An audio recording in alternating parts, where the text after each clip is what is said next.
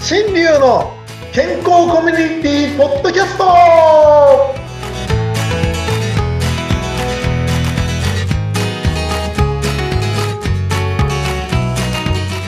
ミスターマウスピースこと大橋新流です。はい、お相手はフリーアナウンサー、うなみくよです。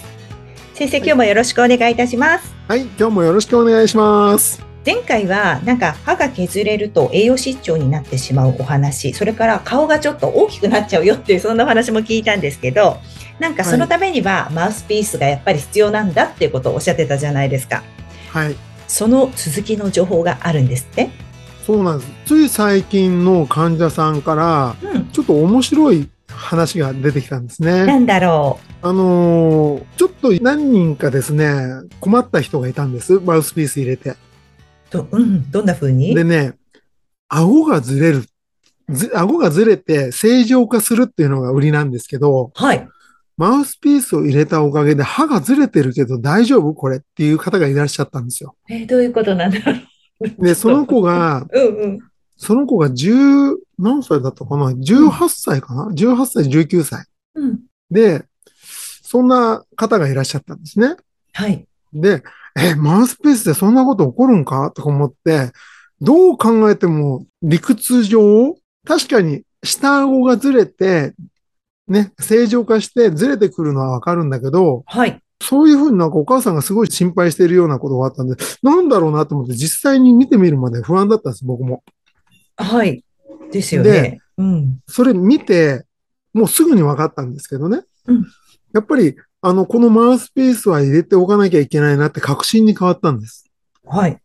それは何かと言いますと、上の顎の骨がもうそもそもずれちゃってるんですよね。上の顎の骨がずれていた。うんずれてる。歯の向きもずれていてえ、その歯が埋まっている上顎骨っていうのがあるんですけど、ど、どっちですそかの上上の歯上上上。あ、うん上。うん。上の顎の骨。はい目の下から前歯のはいところまでの間を埋めている上顎骨ってや言ってて、鼻があったりするところですよね。あはいはい。はい。で、そこが副鼻腔とかいろんな話がありますけどえ、え。そこの骨がうんそもそもずれちゃって育っているんですね、みんな。ええ。だ自から然にそう。だから目の向きとかが、目がね、右と左で大きさが違うとか、うん。顔が左右違うとかっていうのを、すごくこう悩まれている方もいらっしゃると思うんです。はい。で、それって、体の筋肉の使い方で歯がそういう方向でもう並んじゃったっていうことだったんですよ。ああ。そしたら、例えば、それってこう、表情の使い方とか、そういうのも全部影響してるんですかそうそう、それで癖がついちゃってるんですよね。あーええ。だから本当あの、一生懸命ね、表情筋っていうのをトレーニングして、は笑い。顔をきれいにするっていう。まあこれはね、トレーニングだから絶対僕はね、やった方がいいと思います。皆さん。うんこのトレーニング、ね、笑顔とかね、あの、うなみさんもやられてると思うんですけど、はい。それ専門でやってる衛生士の方もいらっしゃったりとかね、いるので、そうなんですね。うんうんうん。でも本当笑顔で人生は皆さん変わりますよね。 いや、変わると思いますよ。で、その笑顔になりたいんだけど、筋肉の使い方がわからない人、その筋肉が、うん歯並びが悪くて笑顔にできなくて癖がついちゃってる人とか、あ、そっちでできないってことうか。んそれ考えたことなかったです。まあ皆さん本当にえ笑顔やってくださいっていつも言うんですよ。だ特に歯並びが恥ずかしいっつってね、やらない方がいたりとか。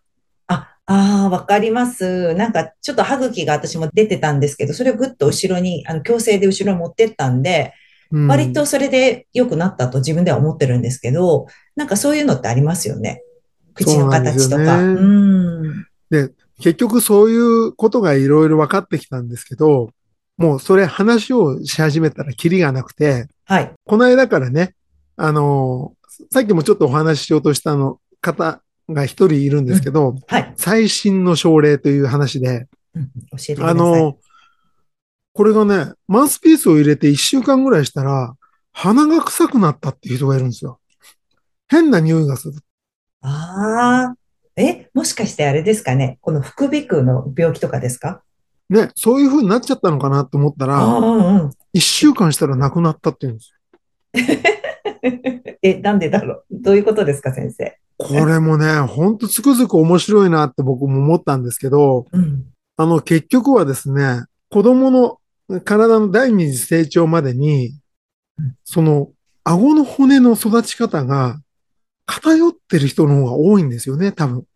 へえいでや、初めて。うんそう、ほんとね、自分自身で、あれこれどういうことだっていうことがあったんで、まあこういうのは特殊なんだろうと思ってたんです。はい。上顎のね、骨がずれてるなんていうのは。はい。って思ってたら、ほとんどそれだねっていう感じですよ。ほとんどずれてると思ってた方がいいんですか、そうなんですか、もううんあの、重力っていう、重力あるじゃないですか。はい。地球上には重力っていうのがあって、重りを吊るすと、糸からまっすぐ下に向かってなりますよね。はい。つまり、骨も左右均等にバランスをとっていれば、みんな真ん中に来るはずなんですよ。うんところが、寝る姿勢とかいろんなのも結局自分の筋肉の使い方で寝方とかも変わってくるので、その、そういう子供の時にきちんとした筋肉の成長がしていないと、骨がその体に合わせて成長しちゃうから、歯並びにも影響が出てくるんですね。ええじゃあ今割と、なんていうかな、うつむきがちの人多いじゃないですか、若い人でも。うちの子もそうですけど、はいはい割とこうゲームをしたり、スマホを見たりはいはいって言って、こう、なんとかネックって、こう、ちょっと前かがみみたいになってるんですけど、はい。もう直すんですけど、またすぐそういう姿勢に戻っちゃうんですよ。で、それはがい彼の場合はこう成長していったら、そのまま骨も、それから顔の形、表情なんかも全部変わってしまうっていうことですよね。そうです、そうです。やだ、怖い。本当ね、人間ってすごい力を持ってるなと思いません改めて。生き物ってすごいなって思うところなんですけど、こういう話は。うん。あの、よく改めて考えてみると、動物の中で、こんだけ世界中に広がって住んでるところがある動物っていないじゃないですか。うん。暑いところから寒いところまで、そうね、山の高いところまでみんな対応して生きていけるっていう人間のこの対応能力の高さ。うん、うん、うん。やっぱ知恵というのもありますしね。うんだから、本当にね、この人間の体ってどんな状況でも生きていこうという力があるんだなって改めて思いますよね。だかうーん。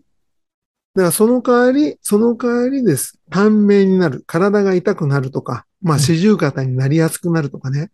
今まで40歳、普通の生活をしてたら40歳で四十肩が出ていたのが、うんうん。前かがみになってるってことは年寄りと同じような、い昔の70歳みたいな姿勢をずっと取り続けているので、うん30肩とか25肩とかうん、 25歳で出てきたりとか、30歳で同じ症状が出てくるような時代が待ってるよっていうだけの話です。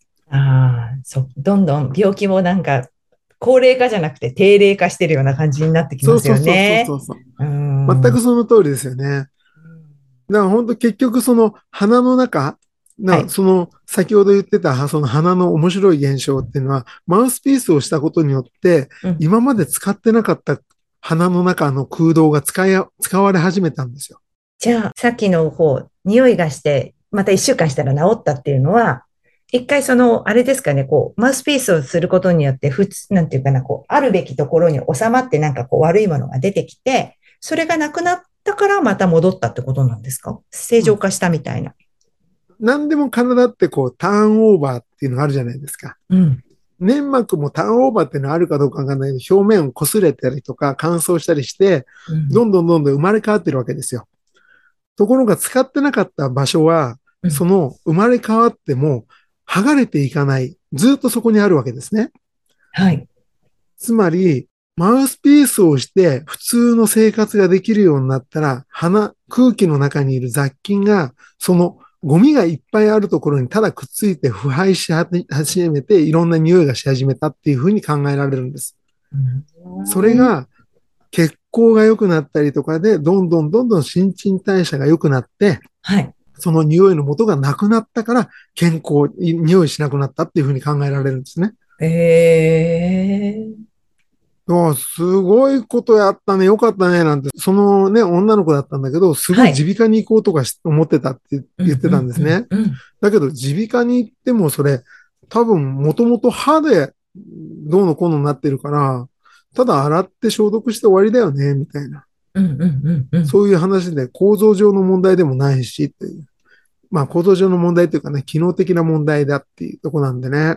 うん。だから、すごい面白いなーって、そういう使ってないところもできますしね。あと、あその一番最初に言ってた、その上の顎の歯が正常に並べようとする方法が、このマウスピースでできるんだっていうことがうん分かって、うんまあ、それもね、なんとなく薄々これしかないよなと思ったけど、改めてね、うんああ、すごいものができてたんだなーって思ってるんですよね。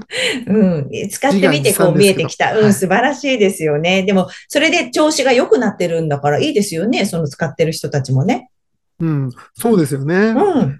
うん。で、まあこれをね、エビデンスがない、エビデンスがないっつってね、断られ続けましたけど、やっぱり1年半でやっぱりいろんな症例が改善というかですね、変わってきたのと、うん。